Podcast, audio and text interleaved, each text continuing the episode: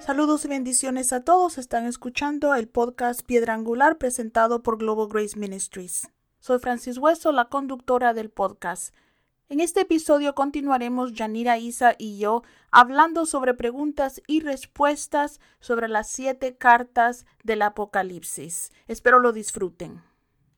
Como la serie se llama Cartas a la Iglesia, en este episodio vamos a ver lo que son preguntas y respuestas. Y esto me lleva a preguntarle cómo se puede preparar un hijo de Dios para enfrentar lo que es la persecución y la tribulación.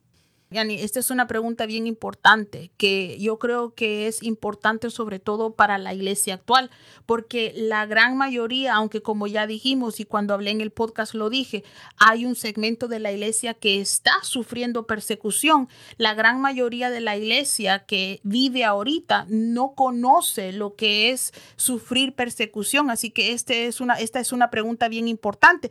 La respuesta más corta que les puedo dar es a través de nuestra permanencia en Cristo. Él es la vid, dice la Biblia, y nosotros los pámpanos, fuera de Él nada podemos hacer, pero en Él todo lo podemos. Así que la forma de prepararnos para una persecución es permaneciendo en Cristo. Estar completamente en dependencia y en comunión de Cristo. Bien importante, ¿verdad? Con esa dependencia la palabra y la relación con el Espíritu Santo, como mirábamos en la respuesta anterior Muchas personas quieren enfrentar la persecución, la tribulación y las dificultades sin esas dos cosas. Y es bien difícil para una persona salir victorioso. Es que, sabes, Yanira, una de las cosas que nosotros tenemos y es parte de nuestra naturaleza pecaminosa es que no queremos depender de Dios. Fíjate, mira cómo actuaron Adán y Eva. Él les había dado todo, absolutamente todo, y lo único que les dijo, lo único que les pidió es no toquen eso. Y aún así, teniéndolo todo, como él nos dijo, yo les pido que no toquen eso. Lo primero que la mujer quiso hacer, lo primero que Adán le permitió a la mujer hacer es no depender de Dios, sino que ser autosuficiente, porque ella iba a depender de Dios. Y es lo que nosotros a veces no sabemos hacer, es que nosotros queremos no depender de Él, no tener que pasar por Él, a través de Él. Y queremos nosotros lidiar, salir solitos, sin ayuda de Dios, de nuestros problemas ahora estábamos hablando Yanira y yo de que muchas personas nosotros le presentamos la palabra, esto es lo que Dios le dice, pero en realidad es más fácil para muchos hacer lo que ellos quieran hacer en lugar de obedecer a Dios. ¿Por qué? Porque para obedecer a Dios tenemos que depender de Él. Totalmente, miramos el ejemplo más claro, Cristo Jesús, dependiendo totalmente de su Padre en todo y eso lo llevó a la cruz. Yo pienso que uno de los motivos más grandes que nosotros debemos de tener al enfrentar el sufrimiento es saber que a través del sufrimiento de Cristo somos libres. Ahora somos hijos de Dios y eso nos debe de ser de fortaleza. Una de las cosas que muchos no entienden es exactamente lo que tú acabas de decir, que a través del sufrimiento nosotros somos libres. Porque, ¿qué es lo que nuestra naturaleza pecaminosa quiere? No sufrir. Y realmente no podemos ser libres sin sufrimiento. Bien importante, ¿verdad? A mí me encanta esa iglesia, la verdad, es una de mis favoritas. Y así vamos a hablar ahora de otra iglesia, que es la iglesia de Pérgamo. Me llama cómo fue apodada esta iglesia. ¿Por qué, pastora, se le llama la ciudad de Satanás? ¿Te imaginas que Cristo le, le da este nombre? La ciudad de Satanás. Y fue, Yani, por su paganismo y por su nivel de pecado. Esto me pone a temblar un poco, pastor, y le voy a decir por qué. Porque estas iglesias describen la vida espiritual de cada uno de nosotros como hijos de Dios. Y que llame el Señor a una iglesia ciudad de Satanás por el nivel de pecado. ¿Cómo fue que esta iglesia llegó a comprometer su fe de tal manera? Comprometieron su fe porque permitieron una mezcla de paganismo en su sana doctrina llegando hasta el punto, Yani, de adorar a Zeus o a Baal junto con Cristo. Qué importante identificar las mezclas. Y esto me llama mucho la atención que Pablo le dijo a Timoteo, cuídate de ti mismo, le dijo, y de la doctrina que practicas. Es una sugerencia, es una dirección bien importante de un mentor para Timoteo, como era Pablo, que era su mentor, que le dice, cuídate de la doctrina que practicas. Y Yani, la única forma de nosotros poder cuidar de esa doctrina es conociendo la Biblia, lo cual muchas personas no hacen. Muchas personas no leen la Biblia y es por eso que es bien fácil que sean llevados a mezclas o que terminen cayendo en mezclas porque no conocen su doctrina. Sí, muchas veces vamos a encontrar un poquito de Dios, un poquito del mundo, un poquito de nosotros en las iglesias y cada vez nos alejamos más de Dios. Y usted me decía a mí que llegaron a adorar a Zeus o a Baal junto con Cristo. En este tiempo, ¿qué sería un Baal moderno, pastor? Ya era una forma de adorar a Zeus o a Baal es el sacrificio de bebés, es el aborto, es un ejemplo claro de adoración a estos dioses falsos. Yo me quedo fría de ver cómo algunas personas que se consideran cristianas defienden el aborto. En estas personas hay una mezcla mundana de diferentes teorías culturales, políticas y religiosas que no pueden existir en un corazón en el cual reine Cristo. Lo triste es que al igual que la iglesia de Pérgamo, muchas personas no se dan cuenta que en ellos hay mezclas y siguen creyendo que Cristo está en paz con ellos cuando sabemos que según la carta a la iglesia de Pérgamo, Cristo tiene esto en su contra. Ahora, aquí quiero recordarles que como creyentes, nuestra guerra no es contra el aborto. Nuestra guerra no es natural. Claro que debemos defender la vida de niños que no han nacido todavía, pero nuestra guerra no es en contra de las personas que defienden el aborto, sino en contra del demonio que los inspira. Pero ya eso no es parte de tu pregunta, Yani, así que me quedo ahí. Vamos a dejarlo hasta ahí, pero creo que fue muy, muy bien explicado y muy entendido. ¿Qué significa, pastora, pelearé con la espada de mi boca?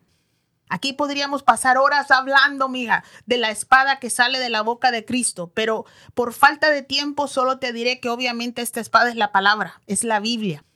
Ya que Cristo cumple con su palabra, lo que esto significa es que Cristo va a cumplir con cada advertencia contra el pecado que está en esa palabra.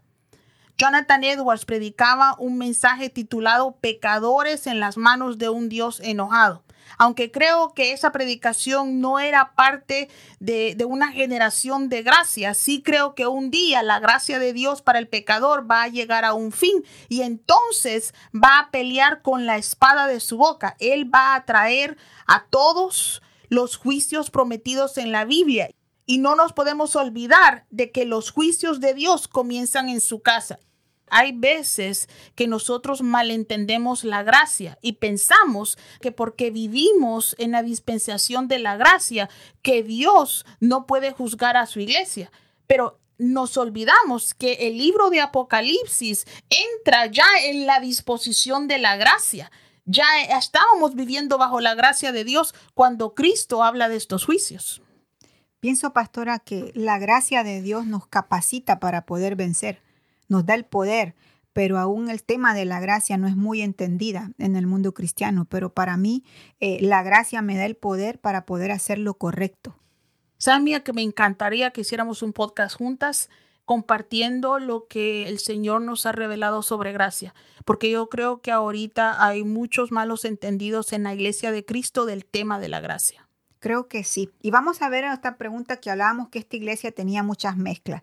Pastora, como hijos de Dios, ¿por qué es importante limpiarnos de las mezclas? Porque Cristo odia, odia, y esto no es que le cae mal, que se siente mal, la palabra es odia las mezclas, porque donde hay mezclas no está Dios, pues Dios es puro. Las mezclas significan contaminación y Dios no tiene en él contaminación. Es importante entender que estas mezclas de las cuales estamos hablando no son mezclas concernientes al mundo. En el mundo no hay mezclas porque todo está sucio. Las mezclas existen en la iglesia, donde la pureza de Dios en su iglesia es contaminada cuando la iglesia acepta añadiduras, correcciones o sustituciones a la palabra de Dios. Muchas personas piensan que cuando la Biblia habla de mezclas está hablando de las personas que no conocen de Dios, pero no hay mezclas en ellos. En ellos hay el pecado. Ellos están muertos en vida.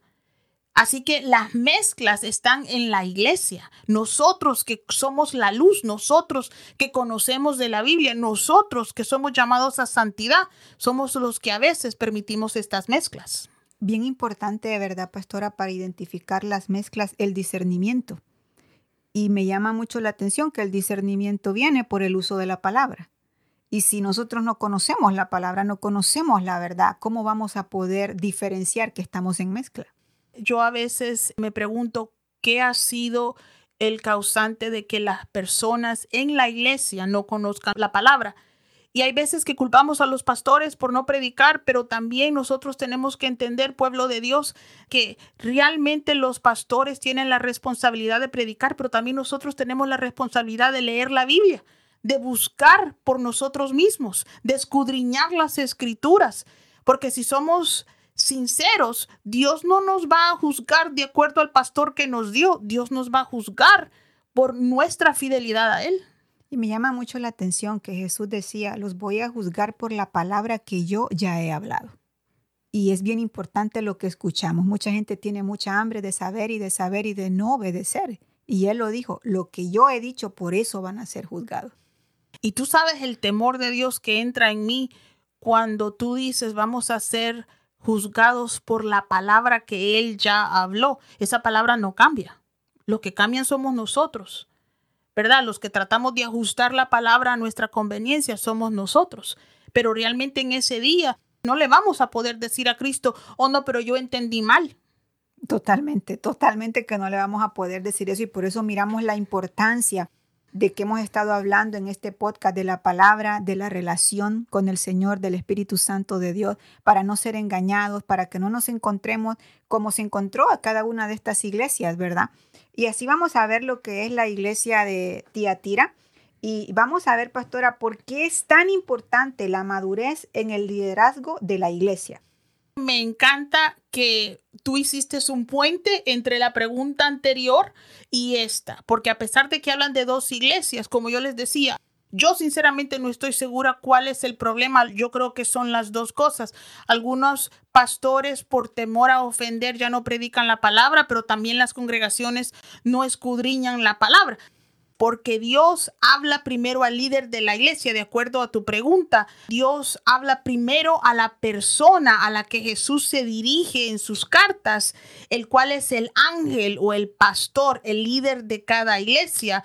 Por eso es bien importante que el líder de esa iglesia sea un líder maduro el mensaje que le fue enviado a él, a ese líder. Él es el responsable de entregar y compartir ese mensaje que Cristo le dio para su congregación. Además, vemos que la mayoría de las iglesias enfrentaron los mismos desafíos, pero que cada iglesia reaccionó a su desafío de diferente manera. Creo que en parte las reacciones de las iglesias se debieron al tipo de liderazgo que tenía cada iglesia. Por ejemplo, la iglesia en Tiatira permitió que un falso profeta enseñara a la congregación. Algunos seduritos creen que ese falso profeta, que la Jezabel de la que habla Cristo en esta carta, era la misma esposa del pastor. Ahora, no estoy diciendo con esto que las esposas del pastor son Jezabel. Estoy hablando de esta carta en particular. Los líderes deben tener mucho cuidado, deben hacer su debida diligencia antes de permitir que alguien predique o enseñe en sus congregaciones. Solo líderes maduros pueden distinguir a un siervo fiel del lobo vestido de cordero. Bien importante eso, y esto me lleva a preguntarle, pastora, cómo una persona que tiene buenas obras, amor, fe y persevera puede ser engañada. ¿No te da esto un poquito de miedo? Porque si una persona de este calibre puede ser engañada, la verdad es que las personas de buen corazón se dejan engañar más fácilmente que las canallas. Satanás tiene testigos muy persuasivos son testigos falsos, pero muchos se convencen muy fácilmente de falsas doctrinas porque no conocen la palabra de Dios. La Biblia nos dice que examinemos todo y que solo retengamos lo que es bueno. El Espíritu Santo también da testimonio de la verdad, pero el problema es que muchas personas no saben distinguir entre la voz del Espíritu de Dios en ellos y la voz de, de su propio espíritu. Por eso es crucial, mis hermanos, estudiar la Biblia, memorizarla, orar por discernimiento. También es esencial saber que nada de Dios dará frutos pecaminosos. Si algo es piadoso, si algo es santo, si algo viene del corazón del Padre, no nos invitará a pecar. Pastora, me encanta que usted habla aquí del, de las personas pueden ser engañadas de un buen corazón cuando la Biblia dice que engañoso es el corazón más que todas las cosas. Y muchas veces nosotros tomamos decisiones en base a lo que sentimos en el corazón. Creo que una clase muy, muy importante o un podcast que usted hablaba aquí de diferenciar lo que es la voz del Espíritu de Dios en ellos y la voz de su Espíritu. Que muchas de las personas confunden eso. Y por eso también muchas personas pueden ser engañadas, pero también porque no conocen la verdad deberíamos de apuntar, hacer notas y de preparar un podcast acerca de esto. Créeme que hay personas que no conocen ni siquiera la diferencia entre el alma y el espíritu. Acabamos de hacer una de las palabras de la semana que hablaba de eso y a muchas personas le llamó la atención. Y déjeme hacer un comercial. Usted sabe que nosotros tenemos un devocional semanal que lo mandamos por correo electrónico. Si usted quiere recibir nuestros correos semanales, puede ir a la página web globalgraceministries.com y suscribirse y semanalmente le vamos a estar mandando estos devocionales. Pero sí, hay muchas personas que no reconocen o que no saben reconocer la diferencia del Espíritu de Dios y de su propio espíritu, del espíritu humano.